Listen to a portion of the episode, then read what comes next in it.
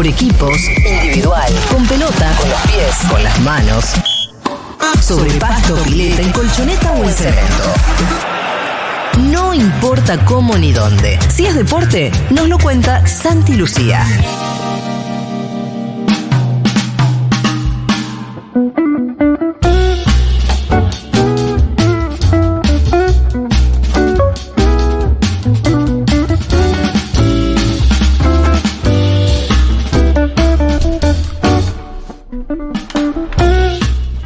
Que tengo un caramelo en la boca, Santi.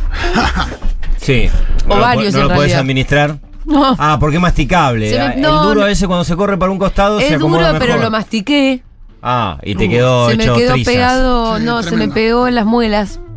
Sí. Ahora no puedo administrar, así que adelante con Bien, su perfecto. columna, Pero por voy a, favor. voy a empezar por la parte más grata de todos los temas que traigo para En realidad hay dos temas que son bastante gratos. Uno tiene que ver con el seleccionado femenino de fútbol, que jugó dos partidos amistosos. Estamos en la previa de la Copa del Mundo, que comienza a fines de el 20 de julio, que hay mucha expectativa con lo que puede llegar a suceder con el seleccionado argentino. Y entonces están los partidos de preparación. Eh, algo muy destacado que se dio en la provincia de Córdoba cuando jugó el partido del jueves. Los dos fueron frente a Venezuela. El jueves empataron 1 a 1. Y es que ese día se rompió el récord de concurrencia en la Argentina para un partido de fútbol protagonizado por mujeres. Por otra parte, también creo que hay algo muy favorable y siento que vengo varias veces y digo, se rompió como que es Se va rompiendo el récord. se va rompiendo el récord en forma permanente. De hecho, el año pasado, también en Córdoba, en un amistoso frente a Chile, habían ido 15.000 personas a ver a la selección y el jueves fueron 31.800 personas. ¡Epa! Es un número inmenso.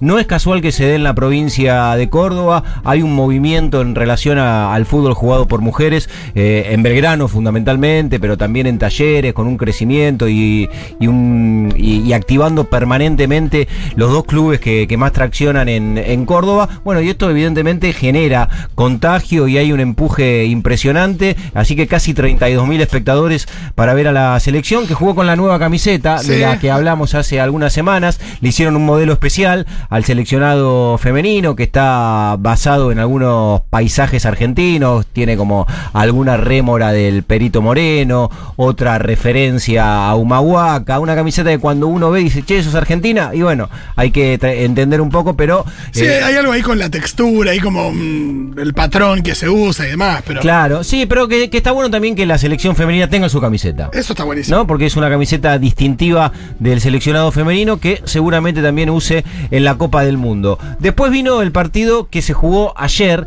en la provincia de La Rioja y que Argentina ganó 3 a 0. Y hay algunos buenos síntomas futboleros. Lo primero que quiero marcar en relación a lo que va a venir, porque vi algún institucional de, de la televisión pública que entiendo que intentará negociar tener los derechos de la Copa del Mundo para que todos podamos ver también a la selección femenina en el torneo más importante que juega, es esta historia de presentar a Messi levantando la copa. Bueno, ya tuvimos la gloria en Qatar y ahora viene No, Nueva Zelanda, pero- Australia. No.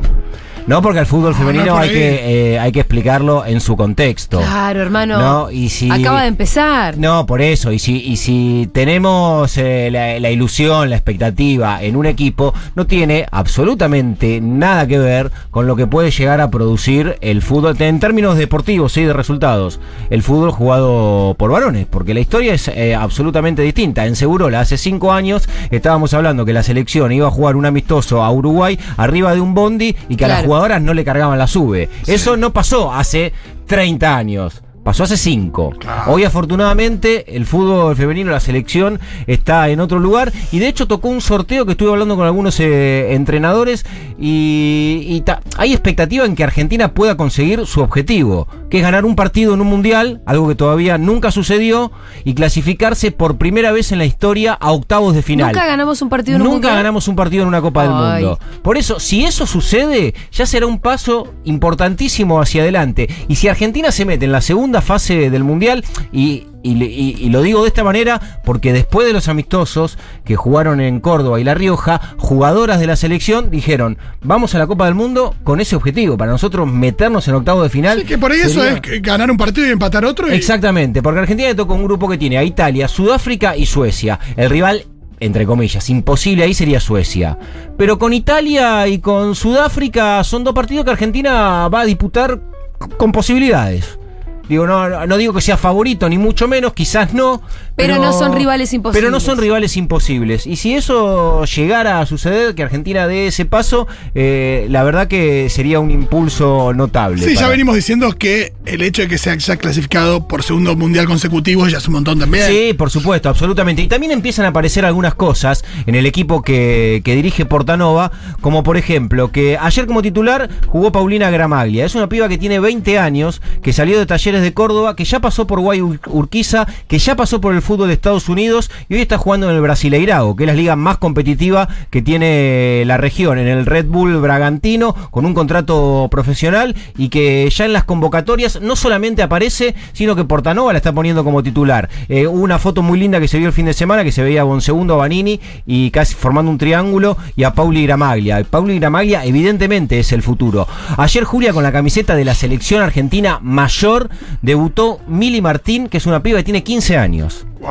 Y esto ya está apareciendo, digo, pibas que tienen Ah. esa corta edad y que ya eh, está para esto, para que el técnico de la mayor diga, bueno, podés empezar a tener algunos minutos con eh, alguna futbolista como Bonsegundo, Falfán, Lore Benítez, pibas que vienen sosteniendo un alto nivel en las ligas más competitivas del mundo. Así que son algunos muy buenos síntomas. Sí, y además, también, perdón, eh, también eh, uno da, da cier- cierta pena, es un- da- uno lamenta que en el caso de, de varias de las jugadoras, eh, el, el reconocimiento y el apoyo empezó a llegar ya avanzadas sus carreras.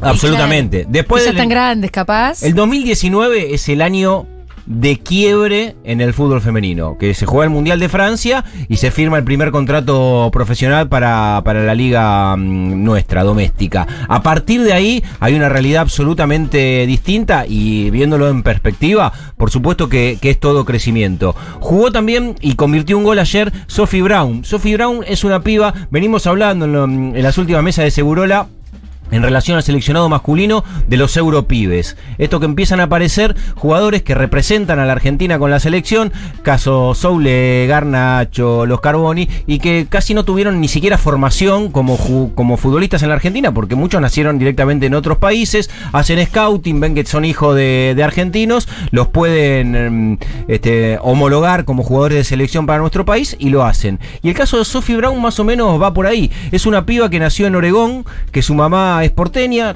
su vieja a los 23 años se fue a vivir a Estados Unidos, se quedó radicada en Estados Unidos, Sophie a los 6 años empieza a jugar al fútbol y ni siquiera habla español. Y la convocaron ya hace algunos años y decidió ella jugar eh, en selección para la Argentina y ya sostenidamente aparece en cada una de las convocatorias y ayer le tocó hacer uno de los goles de la Argentina y probablemente sea una de nuestras representantes en la Copa del Mundo. Eh, y ni siquiera habla el idioma, de hecho Lauri Oliveros, que, que es la arquera, que, que habla muy bien inglés, es la que le hace de, de traductora y de nexo con el cuerpo técnico Muy y bueno. sus compañeras. Pero bueno, también habla de la proyección que se le da desde la dirigencia de, de estar atentos a casos como estos, de que en Estados Unidos hubo una piba hija de, de argentinos y que la fueron a detectar y le fueron a hacer el ofrecimiento de que pueda jugar para nuestra selección en un país que desde el punto de vista de la formación de futbolistas está, te diría que un paso encima de todo el mundo. Así que ha sido un, han sido unos días movidos, pero como podrán ver con, con buenas, con, con buenas noticias y sensaciones que tienen que ver con el seleccionado femenino de fútbol. El otro protagonista de los últimos días, Julia, este, y acá como decía un, un cuento futbolero, me van a tener que disculpar, pero es Marcelo Bielsa. Ajá. Y es Marcelo Bielsa que probablemente... No sé eh, en qué anda. en el transcurso de esta semana, porque está todo absolutamente acordado, lo anuncien como entrenador de Uruguay, No, es un montón. me de la selección de Uruguay. de la Celeste. Que sea el loco Bielsa el técnico de, de Uruguay. ¿Por qué te pone mal? Y porque me gusta. gener- Nada, podemos competir contra él. Sí, bueno, sí. Absolutamente, sí. Sí. Como con muchos otros entrenadores argentinos. No, para, de ahora que decís eso, Julia, este, eh, me, me traje el listado porque es verdaderamente impresionante. Son un montón. Son, son 10 seleccionados en la región. Argentina lo dirige, lógicamente, Scaloni. A Bolivia lo dirige un argentino, que es Gustavo Costas. A Chile lo dirige un argentino, que es Eduardo Berizo. A Colombia, un argentino, que es Néstor Lorenzo. A Paraguay, Guillermo Barros Esqueloto. A Venezuela Fernando Batista y Marcelo Bielsa sería el séptimo técnico argentino de 10 seleccionados que compiten en Conmebol. Sí, igual al que, al verdaderamente que más lamento, al que más Impresionante. lamento Bielsa. enfrentar es a Bielsa. Ahí. Sí, bueno, claro, porque es el que tiene una historia sí. más fuerte con, con la selección. Bueno, Sí. ahora hay que sacar obviamente a Scaloni, pero... eh, y- y lo digo de esta manera porque ya en Uruguay lo están dando por hecho el acuerdo, no solo los medios de comunicación, sino parte de la, de la dirigencia. Y en una de las frases que dijo el vicepresidente de la Asociación Uruguaya de Fútbol, que es Gastón Tealdi, eh, se encuentra también el argumento para entender por qué Marcelo Bielsa, que es todo un capítulo, ver la carrera de Bielsa como entrenador y dónde dirigió, dónde, dónde dirigió por eh, decisiones y evaluaciones que, que tienen que ver con una óptica muy particular. Dijo este dirigente, eh, bueno, es un entrenador de categoría internacional, lo demostró en la última reunión que tuvimos, donde hizo un análisis muy profundo de nuestra selección sub-20.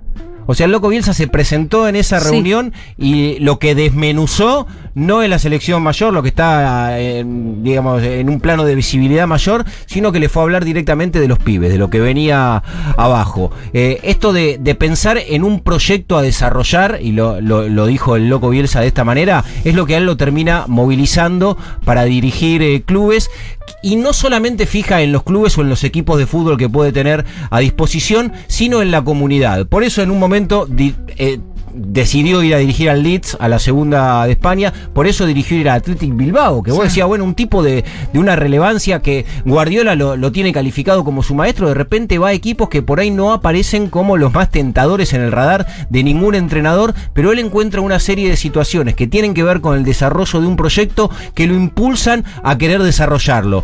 Y la verdad que el de Uruguay tiene que ver con eso, y además también de una cuestión personal, se lo, se, se lo vio en un montón de fotos en, en los últimos años, de que es un lugar que le queda cómodo a él, al personaje Marcelo Bielsa. Claro. Y se lo veía caminando por Montevideo, por eso vi una foto, nada, un X. La verdad Che, que van bien juntos. Y Sí, a mí sí. me parece que también. O sea, es obvio. A mí me parece que también, que, le- que le queda bien Uruguay. Le en lo queda bien no- Uruguay, no- le no- queda bien Montevideo. Sí, igual justo el gobierno actual de Uruguay no. por- bueno, pero Uruguay es Uruguay, no Sí, deja sí, de sí. ser Uruguay. No, total. Sí, absolutamente. Y después también hay una cuestión ya netamente deportiva y futbolera que intuyo que también habrá estado muy presente en la decisión de- del loco Bielsa y tiene que ver con, con un recambio generacional. Digo, hay tres grandes líderes de la selección de Uruguay que todavía siguen vigente, que son Luis Suárez, que, está jugando en el gremio, Cavani y Godín, que lo tenemos en la Argentina, que son como los estandartes de la selección, que cronológicamente, tal cual sucedió a, a la,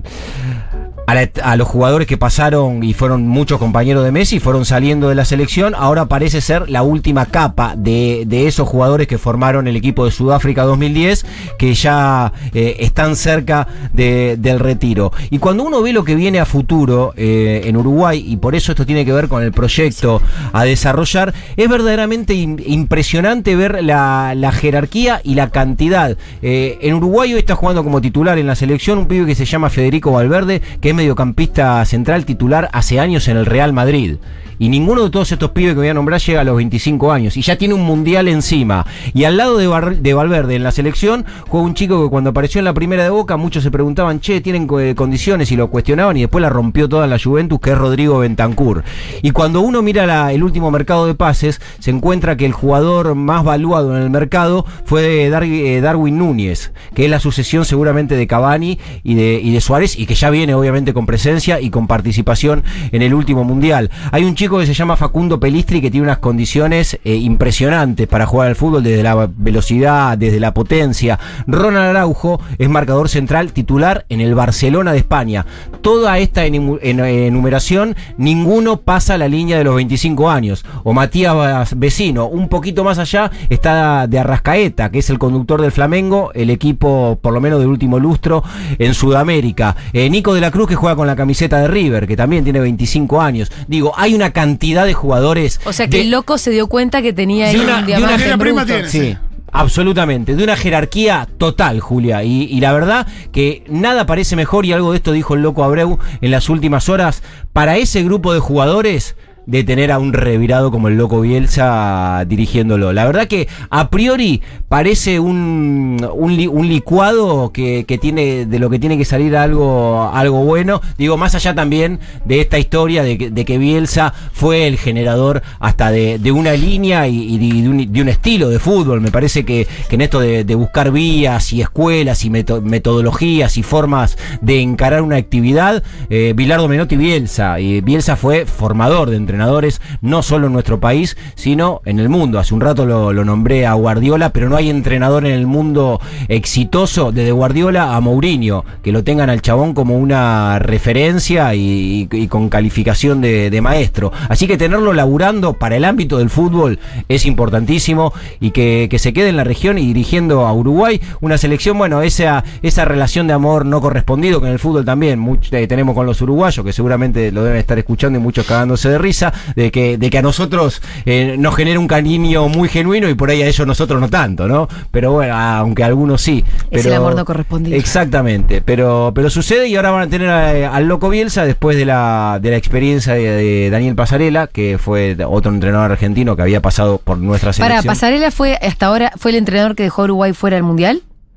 Eh, sí, Ajá. no se clasificó con, con Pasarela a la Copa del Mundo Uruguay, sino ¿Qué fue? quedó 2000, afuera. ¿2006?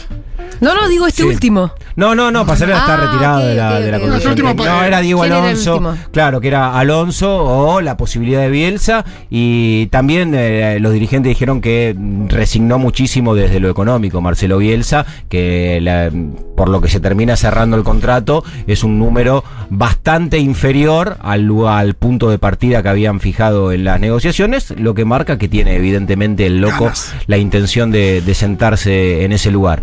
Y después lo, lo último que nos queda para dar alguna línea de lo que es eh, el tema dominante en los medios de comunicación. Boquita. Es Boquita. Y ayer hubo una definición. A mí me gusta mucho cuando lo- los, los futbolistas se sacan el casé y hablan sin eufemismos. Y ayer había terminado el partido ahí. Estaba dentro de la cancha y le preguntaron a Javi García por lo que había pasado y contestó esto. Malo, muy malo todo, desde el comienzo hasta el final. Entramos boludo, nos hicieron un gol de boludo y terminamos también de boludo, así que es eso. Nada, hay que reconocer los errores, hay que ser autocrítico y hay que mejorar. La verdad Me gusta para la botonera, Dieguito. Para el final del programa, cuando che, ¿cómo salió el programa? Malo, Malo. muy malo todo, desde el comienzo hasta el final. Eso, guárdatelo, Diego. Ah, Bueno, muy Javi, bueno. y, y eligiendo un calificativo que adentro obviamente resuena todo el tiempo, para afuera sale poco. Nos hicieron un gol de boludo cuando empezó el Me partido. encantó, cuando entramos terminó boludo, me nos gustó. hicieron otro gol de boludo. Entramos boludo, nos fuimos boludo. Bueno, así que no hay mejor calificación para lo que fue la actuación de Boca ayer que la que hizo Digo su que propio arquero. Hay algo que a uno le transmite Pero para, tranquilidad ¿este como el hincha. arquero? El arquero de Boca ayer atajó Javi García, sí. No, y que, y que es íntimo amigo de, de Román también. Hay una cosa ahí donde eh, imagino que también tiene la espalda para decir esto y que nadie lo. Pero me gusta cuando. Porque no hay nada más angustiante que cuando ves que no la ven. No sé, a veces pasa que escuchás al presidente y decís, che. Sí. ¿No la parece- ves? No, no la, no la ve.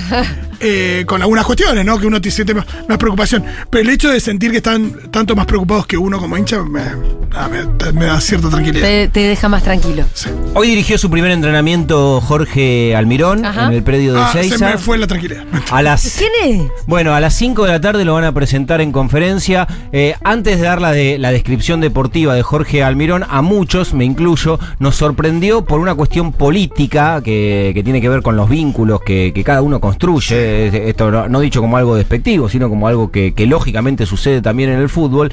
Y es que mm, alguien muy cercano al entorno de Mauricio Macri eh, trabajó mucho tiempo con Jorge Almirón, ayudándolo de- en la contaduría, en la representación. Y mm, de hecho, cuando fue presidente de la Nación y, hubo una crisis importante en la AFA que derivó en la salida de Gerardo Martino y hubo que buscar un entrenador, siendo el presidente, Mauricio Macri, eh, había dicho que a él le gustaría que, que el entrenador fuese justamente Jorge Almirón. Este, y después el vínculo continuó y cada vez que pudo Macri hablar de fútbol y hacer una referencia hacia la dirección técnica lo tenía como alguien muy presente. Por eso en alguien que, por lo menos en los términos de la política institucional del club, está en, en la vereda opuesta de, de Macri, como Riquelme, que haya pensado en, en Almirón, por lo menos llama la atención. raro. Es raro, aunque desde el punto de vista de la metodología, de la búsqueda de un equipo de fútbol, eh, Román, eh, por supuesto que eh, este, se siente correspondido con lo que impulsa dentro de la cancha Jorge Almirón como entrenador. Tiene 51 años, la primera propuesta en Boca fue para Martino, la segunda fue para Peckerman, ninguno de los dos terminó aceptando mm, las, las condiciones y la oferta de dirigir a Boca, por eso lo fueron a buscar a él, que su última experiencia fue en el Elche, que mm, es de la escudería de Bragarnik. Bragarnik hoy es el representante co- eh, por, por excelencia en el fútbol, el que tiene muchísimos jugadores, el que tiene gerenciado un equipo en España, que es el Elche, de donde viene de dirigir Jorge Almirón, y que tuvo también muchísima incidencia en el fútbol mexicano. De hecho, ahí comienza la carrera Jorge Almirón, dirige al Dorados de Sinaloa, de Sinaloa en el 2008, después pasa por Defensa y Justicia, un club en el que era secretario deportivo, este representante, Cristian Bragarnik, después vuelve a México, dirige Tiburones eh, Rojos, eh, vuelve a, a Florencio Varela para dirigir a Defensa y Justicia, va seis meses a Godoy Cruz, donde empieza a despegar su carrera, ahí le va bastante bien, pasa por Independiente, cuando Independiente sale de la Primera Nacional y vuelve a Primera División y tiene una buena temporada dirigiendo al Rojo, de hecho pelea casi hasta el final el campeonato, y después llega a Lanús, donde consigue, por lo menos hasta ahora en su recorrido como entrenador, su punto más alto en su carrera, y si se lo recuerda a Jorge Almirón como entrenador, o si hay dirigentes como Riquelme que lo van a buscar, es justamente por lo que le pasó en el, en el Granate, sale campeón en primera división, gana la Copa del Bicentenario, gana la Supercopa Argentina y juega la final de la Copa Libertadores, eh, siendo eh, entrenador de Lanús contra el gremio que termina perdiendo la final. Pero para Lanús llegar a la final de la Copa Libertadores, por supuesto que fue una locura y desde el punto de vista de la proyección internacional, lo más alto que pudo llegar en toda su carrera el Granate. Y después de ahí también tiene una carrera, dirige una carrera que no, que no llega a ese nivel, eh, va a San Lorenzo, no le va del todo bien, va a Atlético Nacional de Colombia y está ocho meses y se termina yendo. Eh, Hay algo que lo que llama la atención es que su, ese gran momento con Lanús, digo, ya pasaron más de cinco años, calculo, y, Sí. eh, y después no, no volvió a tener ese nivel de protagonismo, No. y por eso llama por un poco la atención la, la llamada, ¿no? Sí. ¿Saben lo que me llama a mí la atención para generalizar un poco? Lo desparejos que pueden ser los, los técnicos, ¿no? Y sus resultados. Mm. Volviendo como a, a Bianchi, porque cuando tiraron lo de Bianchi, que fue- me parece que fue medio un fantasma, Sí.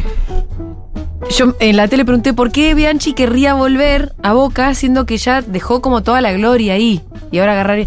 No, y además que el, el tercer paso de Bianchi por Boca fue un desastre, cosa que yo no lo sí, tenía ni en no, no consideración. se fue bien. Más allá que después, obviamente, queda en el recuerdo. lo- Y creo lo- que si vos haces un repaso de la carrera de la mayoría de los técnicos, todos tuvieron altibajos como muy pronunciados. Pero por supuesto, ¿No? y, to- y todos también te dicen Muy que, desparejo. que la, Entonces, que la excepción eso. es el éxito, Julia, porque gana uno. Claro. Y compite en, en el campeonato argentino 28. y durante toda tu vida estás y siendo durante toda técnico. tu vida, además. claro. Y hay algunos, sí, hay grandes entrenadores que ni siquiera nunca llegan a consagrarse con un equipo y Sí. teniendo enormes condiciones. En general los equipos grandes tienen esto de que o agarran uno que tiene un éxito medio reciente, por supuesto en su vida, o alguien eh, ya con más trayectoria. Pero acá no hay ni uno ni lo otro, por eso me llamó la Sí, atención. y bueno, hoy lo presentan en conferencia, debuta el miércoles contra uno de los equipos del momento que es San Lorenzo, que evidentemente tuvo una, eh, un, un ascenso importante, no solamente en la tabla de posiciones a nivel puntos, sino en el, en el bagaje de- del equipo, que, que encontró un método, una manera, un estilo, que lo defiende, que es fiel, que juega con muchísimo compromiso y que para Boca encima en su historia siempre significó este, un grano difícil. Así que el miércoles tendrá el debut en el nuevo gasómetro Y con un clásico. Mi pregunta es, ¿tiene materia con la que trabajar? Sí, muchísimo. Boca O tiene, sea, son tiene buenos jugadores, plantel. pero ¿por qué están jugando mal? Enorme, pero bueno, no, no le han podido encontrar la vuelta. Malo, tiempo. muy malo todo. Y bueno, Desde el comienzo hasta el final. Sí, y el, pero el tema no son las características de los jugadores, ¿no? Eso es lo llamativo, por eso hacía falta alguien que de manera, antes cuando decías, bueno, los altibajos de los entrenadores, o Rolo decía, bueno, fue hace mucho tiempo. Lo que tiene Jorge Almirón es convencimiento. Muchos hinchas de boca eh, van a estar disconformes, algunos estarán muy nerviosos por cuestiones del estilo de juego que va a proponer Jorge Almirón, pero en ese sentido el tipo es decidido Intuyo que hay un norte que, que perseguir que desde hace un tiempo Boca no lo No, tiene. no, no, Después habrá sí. que ver si el equipo lo incorpora bien, si se adapta a la idea y fundamentalmente si lo pueden hacer con, con muchísima presión porque va a ser todo en medio de, de la competencia y en un año electoral que siempre ah, cuando hay una olla de presión sube un poco más la temperatura. Santi y Lucía, muchas gracias. Nos Chau, vemos el lunes que viene. chau.